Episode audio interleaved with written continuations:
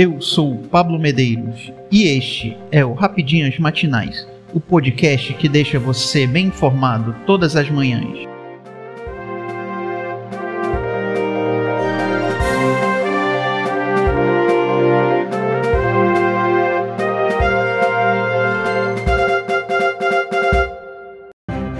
Terça-feira, 20 de setembro de 2022. Vamos às principais notícias.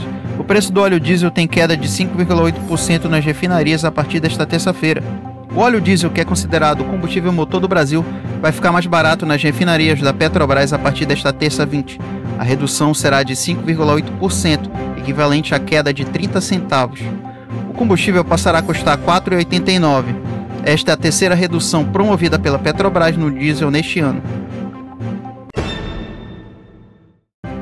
Ministro do TSE proíbe Bolsonaro de usar imagens de discurso em Londres em propaganda eleitoral. O ministro Benedito Gonçalves, corregedor-geral do TSE, proibiu nesta segunda-feira 19 o presidente candidato à reeleição Jair Bolsonaro a usar imagens do discurso feito na sacada da Embaixada Brasileira em Londres no domingo 18 em propaganda eleitoral.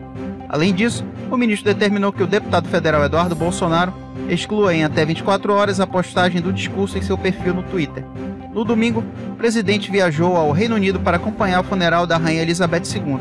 Na oportunidade, Bolsonaro fez um discurso a apoiadores brasileiros no local. A candidata à presidência da República pela União Brasil, Soraya Fronic, entrou com uma ação contra o presidente, dizendo que ele tem se notabilizado pela utilização de eventos a que comparece na condição de chefe de Estado, custeados com recursos públicos e inacessíveis aos demais candidatos, com posterior divulgação em meios oficiais e redes sociais de campanha para a promoção da sua candidatura à reeleição. O uso da embaixada para o discurso, de acordo com Gonçalves, foi indevido. Reino Unido e o mundo dão adeus a Elizabeth II no funeral do século. Londres e o restante do mundo se despediram nesta segunda-feira 19 da Rainha Elizabeth II, em um funeral aberto ao público e televisionado.